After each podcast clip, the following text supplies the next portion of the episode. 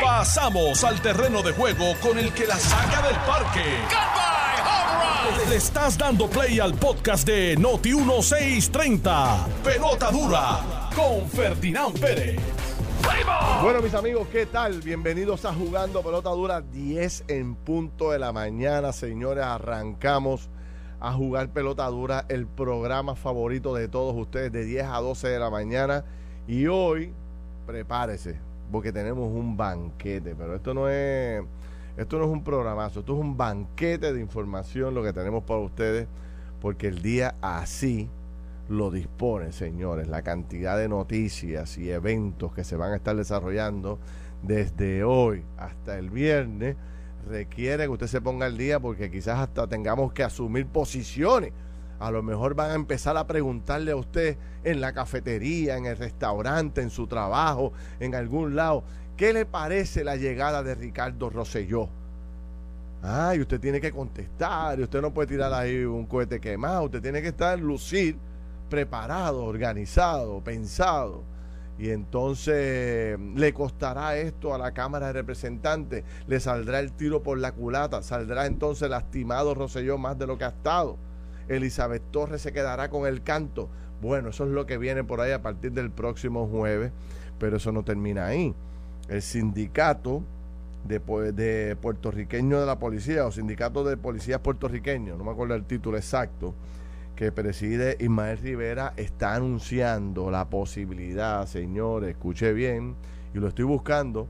Si Ismael Rivera me está escuchando, lo estoy llamando para ver si puede entrar a jugando potadura, porque la posibilidad de que se dé un paro general, señores, de la policía en Puerto Rico, pues está por ahí, latente, palpando por planteamientos de Ismael Rivera, que dice que ha llegado el momento de tirarnos a la calle. Vamos a hablar de eso. Lo estoy buscando como hasta, hasta por debajo de la alfombra a don Ismael para que me dé esas declaraciones, porque eso es noticia de fuerza mayor para Puerto Rico, ¿no? Entonces hoy, y usted tiene que estar al día de ese tema, además, otro tema que usted tiene que estar al día. Hoy se empieza a debatir la posibilidad de aprobar un proyecto para salir de la quiebra. ¿Ok?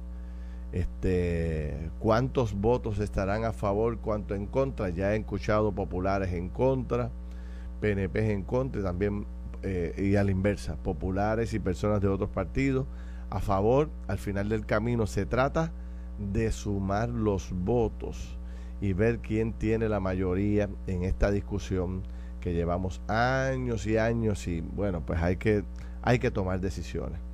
Y yo no le tengo todas las contestaciones a las, a las preguntas suyas sobre este tema, porque yo creo que no hay ningún legislador que tampoco las tenga. No es que yo no las tenga, es que, es que nadie las tiene, a mi juicio. Porque esto es tan y tan complicado, tan y tan y tan amplio, que de seguro que hay un montón de áreas que eh, todavía hay que manejar. Anoche yo en el programa de televisión le preguntaba a Jesús Santa, a Zaragoza y al propio Carmelo Río eh, si efectivamente, si oficialmente, si con todas las fuerzas de su ser ellos podían decir allí en el programa de televisión que las pensiones estaban aseguradas. Y me salió este un, un sí bajito. Sí. Yo, espérate, ¿qué es esto?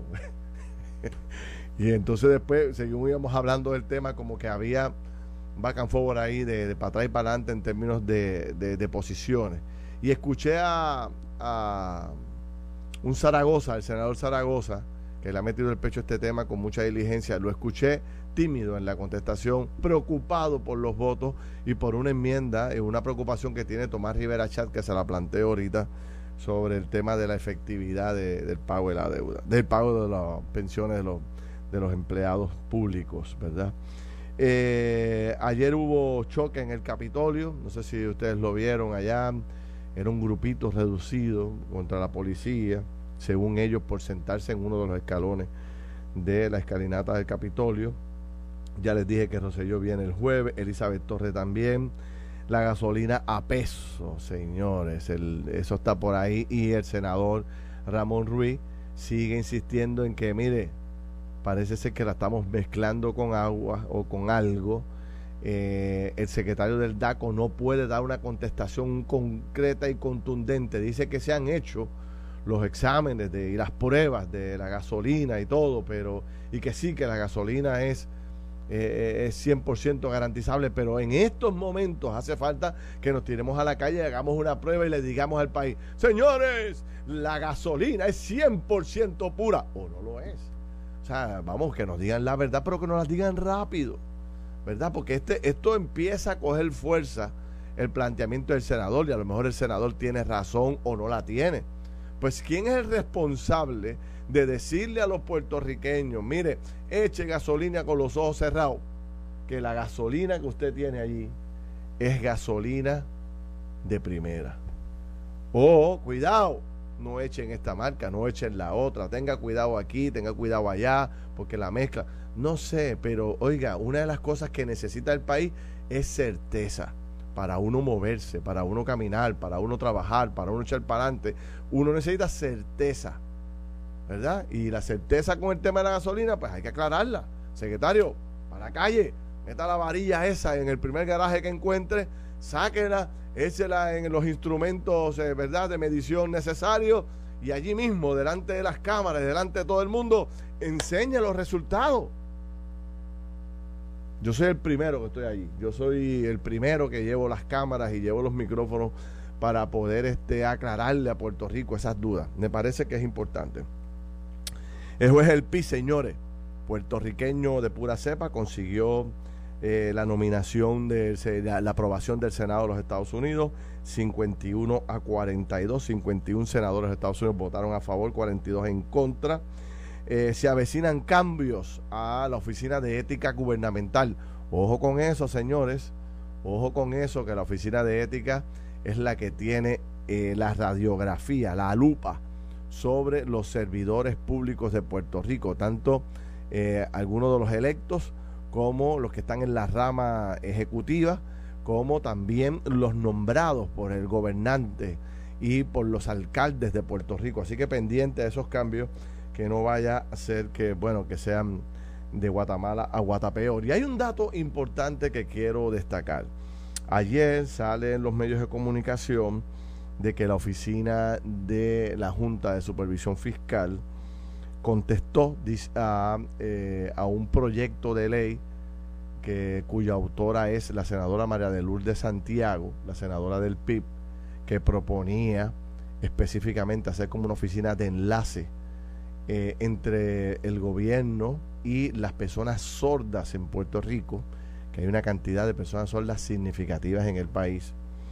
Y en la Junta de Supervisión Fiscal le dijo, no, no hay dinero para, para una nueva oficina. Y entonces, bueno, pues a mí en lo personal me ofende la contestación, ¿verdad? Porque eh, decir que la razón por la cual no se puede crear la Junta es, es la falta de dinero, eso es una soberana mentira. Porque la mejor muestra para eso es, bueno, ya se habla hasta de 7 millones de pesos para un certamen de belleza, 3 millones para despedir el año, mil millones para pagar los abogados de la Junta, 120 mil anuales para los cabilderos de la estadidad. ¿Quiere que siga? Todas las, todas las asignaciones que aparecen por todas las esquinas y los millones que se reparten en todas las esquinas de Puerto Rico que no podamos sacar, creo que no llegaba ni al millón de pesos este, los costos de esta oficina. No, tengo el número exacto, eran unos 700 y pico mil dólares para esta oficina. Que de verdad Puerto Rico no pueda hacer un ejercicio para atender a esta población que es tan o igual de importante como lo es todos los seres humanos que viven en, este, en esta querida isla. Me parece una falta de respeto y aquí debería haber revueltas. pero pasivas, calma, calma, no es que se tiren a la calle a provocar daños ni nada por el tipo. Aquí hay una, una especie de revuelta legislativa. O sea, como se, como se indignan los senadores con otros temas con la Junta, aquí deberíamos indignarnos. Porque no son dos o tres, son miles de puertorriqueños que lamentablemente tienen problemas con la audición, son personas soldas. Y entonces por eso es que ha tomado tanto auge el lenguaje de señas, que es una, bueno, es la oportunidad dorada para poder comunicarse con estas personas. Así que yo creo que ahí debería haber este, un movimiento de indignación. Yo personalmente creo que deberíamos tener esa oficina, pues si no se puede tener inicialmente con, la, con los planes tan grandes que se tenía, pues vamos a, vamos a empezar con un proyecto pequeño, pero la cosa es empezar, porque todos los sectores de la población necesitan una atención muy particular.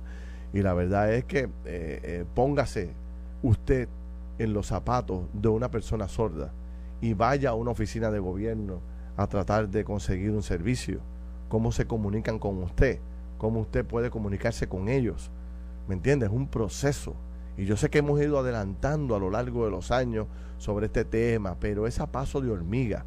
Un pasito hoy, un pasito el año que viene. Y mientras tanto, esta población sigue marginada, sin los recursos, sin las ayudas necesarias. O sea, es una situación eh, lamentable. Entonces la contestación es tan fría, es tan, tan ofensiva, que me parece este, indignante. Entonces no escucho a nadie hablar de esto. Me parece que esto es, esto es tan importante como, como, cualquiera de los otros temas que nosotros tenemos en Puerto Rico. O sea, eh, esta es una población importantísima que deberíamos tener presente en todo momento y rechazo esta posición de la Junta. Estoy totalmente en contra eh, voy a, debatir esto en el programa de televisión esta noche y ver cómo se consiguen alternativas.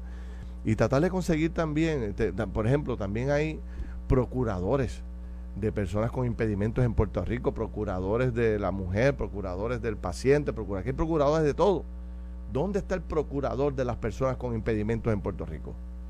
Que uno de los que tuvimos, güey, este, se convirtió en legislador y después terminó acusando el gobierno federal por corrupción. Pero pero ¿dónde está el procurador de las personas con impedimento que no pueda salir a favor de esta oficina? No lo escucho por ningún lado. Si usted tiene una posición a favor, pues llámeme al programa para poder conversarlo extensamente. Pero sin duda alguna, me parece un tema a discutir, un tema a profundizar, un tema que debe indignar.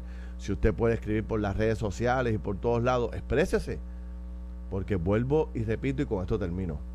Póngase nada más y nada menos por cinco minutos en los pantalones, en los zapatos de una persona sorda y váyase a hacer gestiones. Váyase. Váyase a hacer gestiones para que usted vea que es otro mundo, otro mundo con el cual básicamente usted no se puede comunicar. Y necesitan eh, de, bueno, de la disciplina de, de gobierno y de, y del servicio, o sea, que le podamos brindar un servicio a esta gente como se le brindan a todas las demás personas en Puerto Rico. Tengo que hacer, eh, me tomo un minuto para también hacer este eh, una mención de reflexión. Este, hemos perdido a un gran puertorriqueño, Ramoncito Rodríguez, uno de los integrantes del famoso trío Los Andinos, falleció a sus 82 años este es un puertorriqueño de primerísimo orden que teníamos en la música en Puerto Rico, en la composición. Lo conocí personalmente por muchos años y mm, un caballero en todo el sentido de la palabra. Así que mi abrazo grande a toda su familia, a la familia del cantante, a los músicos. Este, el hombre fue cantante, músico, compositor, director, locutor. Deja un, deja un gran legado en la industria musical el buen amigo eh, Ramoncito, que tenía una voz muy particular, una voz de locutor brutal. Brutal, es, una, persona tremenda, eh, de estos seres humanos que uno, bueno, pues eh, se honra en conocer. Mi abrazo grande a toda su familia, que descanse en paz. Este, sin duda alguna, bueno, pues extrañaremos al buen Ramoncito Rodríguez, integrante del de, grupo un abrazo grande a toda la familia. Bueno, eh, no quisiera terminar esta primera media hora sin antes hacer una reflexión sobre lo que le avecina, eh, tanto para Puerto Rico y para la Cámara de Representantes. El doctor Ricardo Rosello ha anunciado que estará presente en la vista pública que va a celebrar la Cámara como una especie de interpelación a sus eh, integrantes de los delegados por la estadidad. Y entonces esto empezó como que en voz baja, con un legislador que es bastante desconocido, está en su primer cuatrenio, que decidió tomar la iniciativa de, de, citar a los miembros de la delegación esta congresional a favor de la estadidad, nombrados, elegidos por los puertorriqueños, los cabileros por la estadidad. Y inicialmente, pues parecía ser que, que no iban a ir, ¿verdad? Que había un acuerdo entre los integrantes para no ir eh, y, algunos planteaban que tenían todo el derecho en ley para así hacerlo. Escuché varias veces al ex secretario de Justicia Antonio Zagardía planteando que la ley los protegía y no y no y no tendrían que asistir pero este poco a poco fue evolucionando el tema y hemos visto como primero Elizabeth Torres levantó la bandera y dijo voy para allá.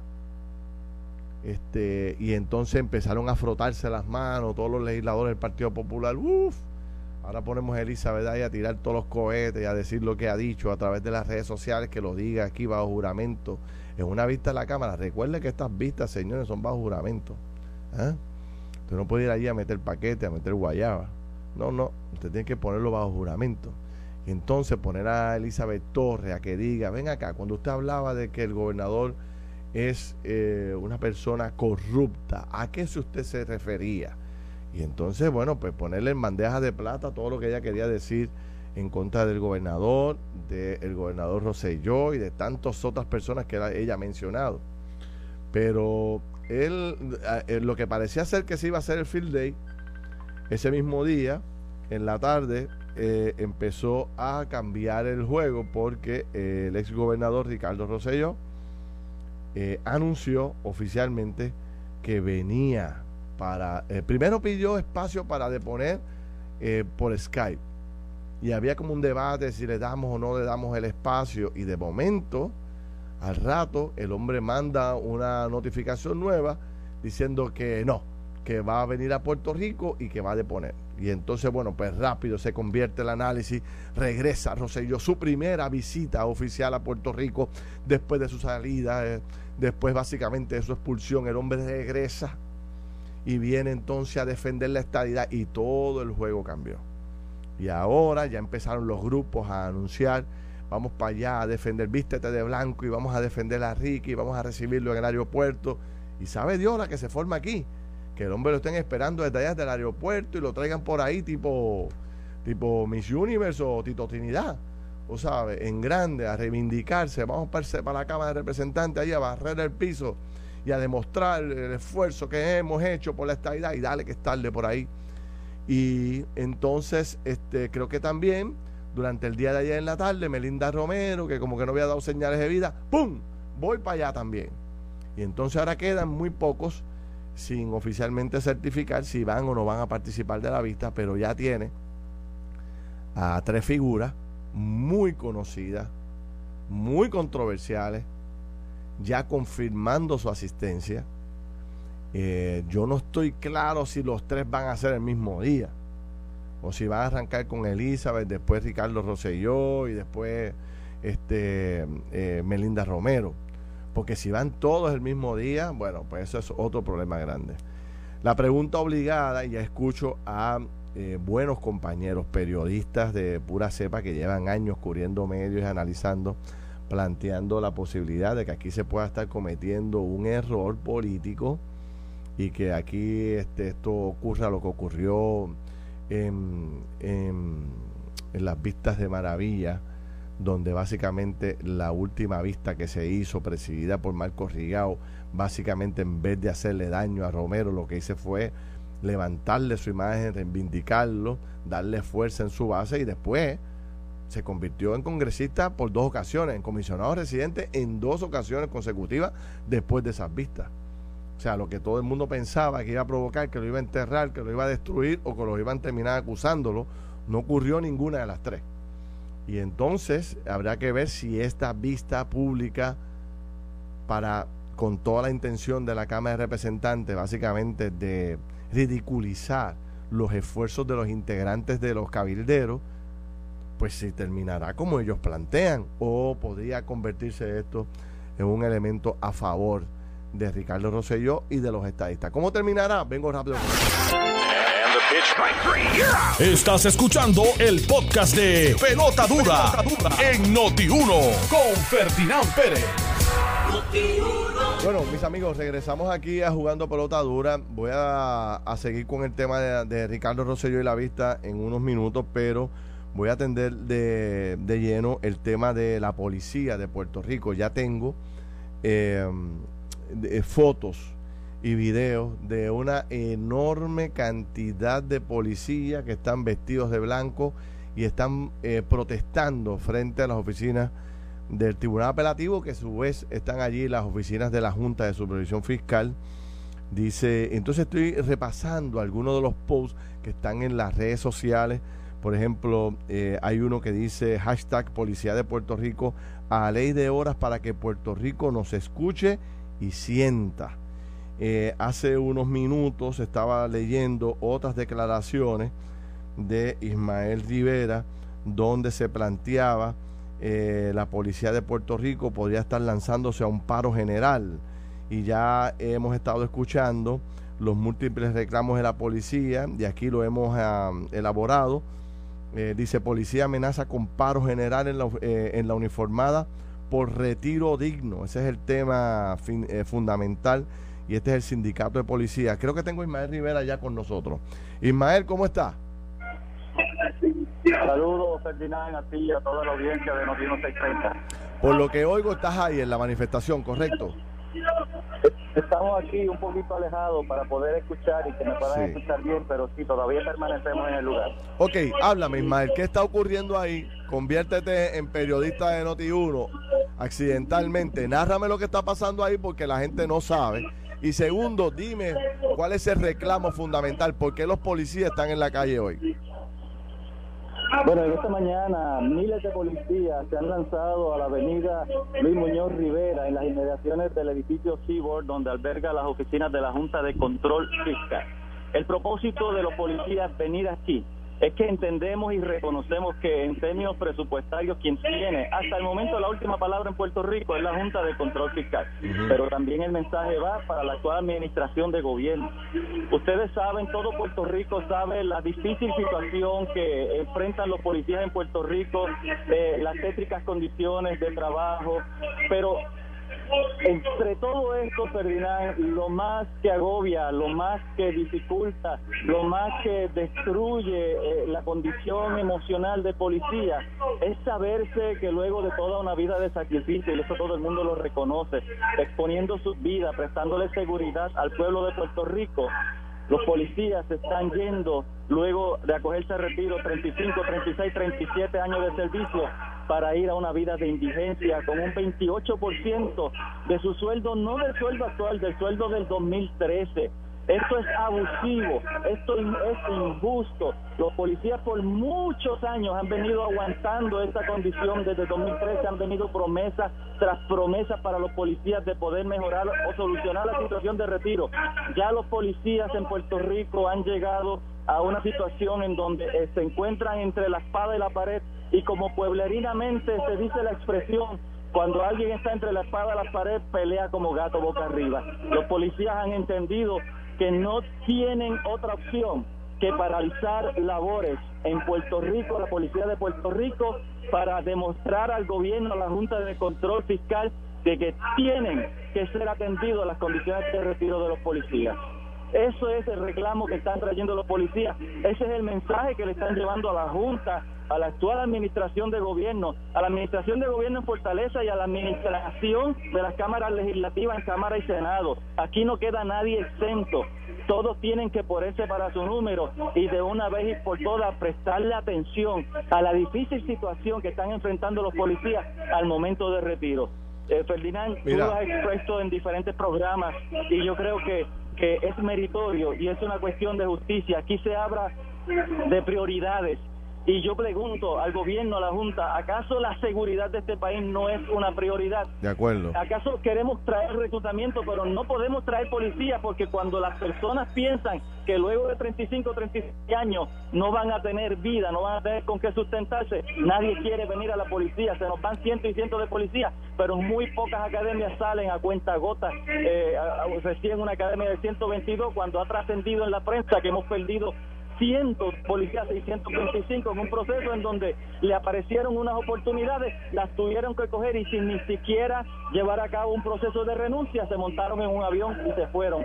A eso es a lo que se está obligando los policías. Y los policías hoy están diciéndole al gobierno, a la Cámara Legislativa y a la Junta de Control Fiscal de que vamos a paralizar labores si no se atiende de una vez y por todas este asunto del retiro de los policías.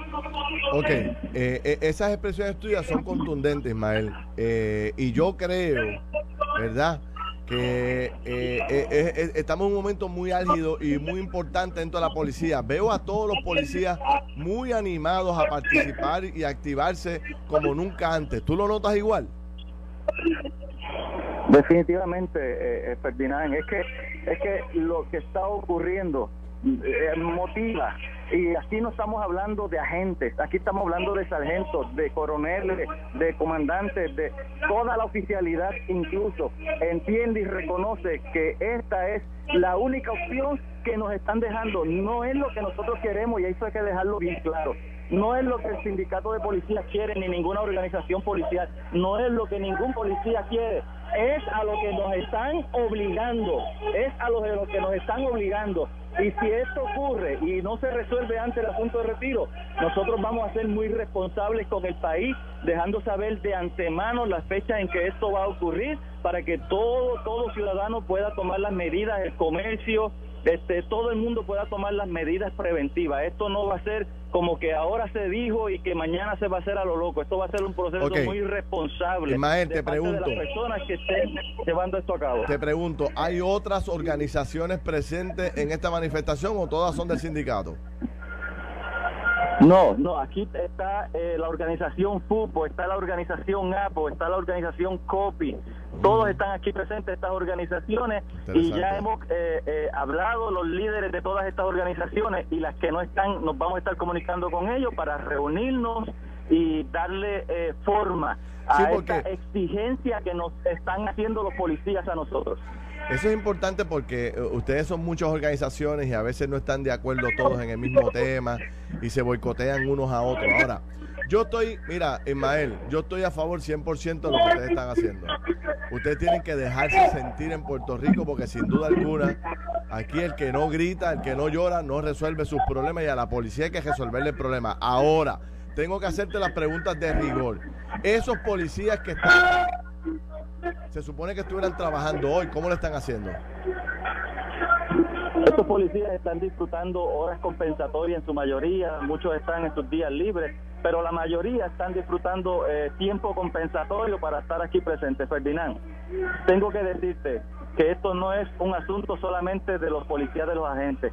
Vuelvo y te repito, eh, la oficialidad de la policía entiende y reconoce el reclamo que se está llevando y esto no son solamente los policías sin rango, aquí toda la policía de Puerto Rico, todos, los, los de rango y los de no rango, están en el mismo sentir. Y nosotros las organizaciones nos debemos a estos compañeros, a estos hombres y mujeres, y es por eso que nos vamos a estar reuniendo eh, próximamente, los próximos, quizás mañana, quizás pasado mañana, para comenzar a darle... Pero para que la gente lo tenga claro, Ismael, la policía se supone que no puede legalmente irse a paro. ¿Cómo lo están haciendo o cómo lo van a hacer? Esa manifestación que tú haces, ese planteamiento que tú haces, ustedes no están protegidos legalmente para irse a paro como otros grupos, como otros empleados. Están dispuestos a correr el riesgo que están planteando las organizaciones nos vamos a reunir y le vamos a dar forma a este asunto. Nuestros, eh, nuestras oficinas, nuestros grupos legales estarán con nosotros atendiendo este asunto. Aquí los policías, Ferdinand, vuelvo y te repito, se encuentran entre la espada y la pared. Y cuando alguien está entre la espada y la pared, pelea como gato boca arriba, como decimos por ahí pueblerinamente. Así que todos los policías están en el mismo sentido. Eh, las consecuencias lo que venga lo estaremos trabajando y afrontando en el camino en una mesa de negociación. Dos preguntas más antes de terminar contigo. Una, ¿Hay algún proyecto de ley o alguna iniciativa gubernamental que ustedes estén respaldando que le haga favor al policía, que cubra, que cubra los reclamos de la policía hoy? Sabemos que se han aprobado leyes en la legislatura, algunas eh, firmadas por el legislativo, como por ejemplo la ley 81. Aquí no vamos a cerrar las puertas a una cosa o la otra. Aquí en lo que estamos es en un reclamo de solucionar la situación crítica, grave del retiro de los policías. Si es la ley 81, bien, si es algún otro remedio fuera de la ley 81, también lo importante es que de una vez y por todas se atienda esta difícil situación que están viviendo y que están enfrentando cada compañero policía al momento de acogerse al retiro. Yo creo que no es justo, no es justo de que, como ya dije anteriormente, luego de toda una vida de sacrificio, 35, 36, 37 años, a un policía se le diga, mira, vete a la indigencia con una pensión de, de 500 dólares, con una pensión de 600 dólares mensuales, vete a ver cómo puedes sobrevivir, pagar renta, eh, comprar alimentos, pagar medicamentos. Yo creo que todo el pueblo de Puerto Rico entiende que esto es un reclamo justo. Y yo sé que el pueblo de Puerto Rico nos va a estar apoyando en esta cruzada que recién acaba de comenzar en el día de hoy. Ok, por último, por último, te pregunto, ¿los cuarteles de la policía están vacíos hoy o casi vacíos? Tengo que ser honesto contigo, eh, eh, Ferdinand. Hay muchos cuarteles, hay muchos cuarteles que la presencia policial es escasa. Hay muchos compañeros, hemos tenido informes eh, de que los que no han podido llegar hasta aquí se han ausentado de los cuarteles. Tenemos muchos cuarteles quizás con un retén trabajando, algún supervisor, algún oficial para atender las llamadas telefónicas, para atender a las personas en las estaciones. Eso hoy está ocurriendo, está ocurriendo. Y vuelvo y te repito, Ferdinand, nadie quiere, ninguna organización policial desea llegar a tener que, que, paralizar labores en la policía. Ningún policía desea eso. Eso es a lo que las administraciones de gobierno y la Junta de Control Fiscal nos están impulsando, nos están obligando a tener que llegar a esa solución. Bueno, Ismael, gracias. Ismael Rivera. Gracias. Vamos a ver cómo termina esto. Ustedes, que tengan buen día. Gracias. Ismael Rivera, que es el presidente del sindicato eh, puertorriqueño de policía. Señores, si las cosas se estaban poniendo difícil, se lo digo con toda honestidad. Esto es un problema mayor. Y yo he estado hablando con policías. Ahora mismo me está escribiendo un montón de policías a mí. Están en la calle. Están con los familiares en la calle y me dicen, no hay marcha atrás. Está bueno ya de todo este atropello. Hay chavos para todo el mundo, menos para, eh, para los eh, policías y los policías retirados. Y la verdad es, señores, que cuando usted suma y cuando usted ve los casos de con el dinero que se retiran los policías, eso demuestra que aquí no hay ningún compromiso con la policía de Puerto Rico. Aquí se le hace justicia a todo el mundo, se les resuelve a todo el mundo, aparece el dinero para todo el mundo, menos para los policías y incorporo a los maestros. Esos son los dos profesionales, los dos servidores públicos de los más altos niveles más importantes que los gobiernos a lo largo de la historia, por alguna razón, no le meten el pecho a este asunto. Yo sé que no es un tema fácil. Yo sé que no se resuelve con dos o tres millones de pesos. Estamos hablando de cientos de millones de dólares. Pero aquí se vota dinero en cantidades industriales, señores. Hay que establecer prioridades y eliminar un montón de porquerías y de agencias de gobiernos y de programas y de servicios que no sirven para nada. Además, si recortáramos la grasa y acabáramos y, y, redujéramos significativamente los escándalos de corrupción y lo que se roban y lo que se desperdicia, habría dinero de sobra para hacerle justicia a la policía. Sobre todo, fíjense que este señor hoy, Ismael Rivera, no me habló de un sueldo de 5 mil dólares, ni me habló de, de, patrullas nuevas, ni de equipos nuevos, ni de cuarteles mejorados. Fíjense, esta gente está hablando del retiro. Estamos hablando de que un policía cuando se retira después de 30 años de servicio, muchos de ellos en áreas asignadas que son peligrosas, que arriesgan su vida en turnos de, de, 10 a 6 de la mañana, rompiendo noche, cuando usted duerme, la policía en la calle, allí velando y buscando la forma de que usted duerma tranquilo, de que viva en su, en su lugar seguro, porque esa es su responsabilidad. Para eso fue que se le contrató nunca hay ayuda económica ni las atenciones necesarias para que ese policía se retire como manda, con una pensioncita que por lo menos le dé para vivir. Pero que usted sabe que es que usted está 30 años trabajando. Póngase ahí, póngase en esos pantalones, póngase en esos zapatos. Usted le mete 30 años abandonando a su familia, rompiendo noche, arriesgando su vida.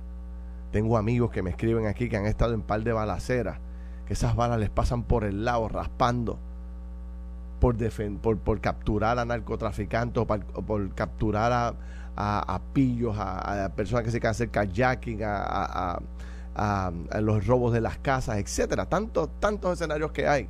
Ellos allí fajados, defendiendo al ciudadano y cuando se retiran después de 30 años de servicio tienen 700 dólares de pensión.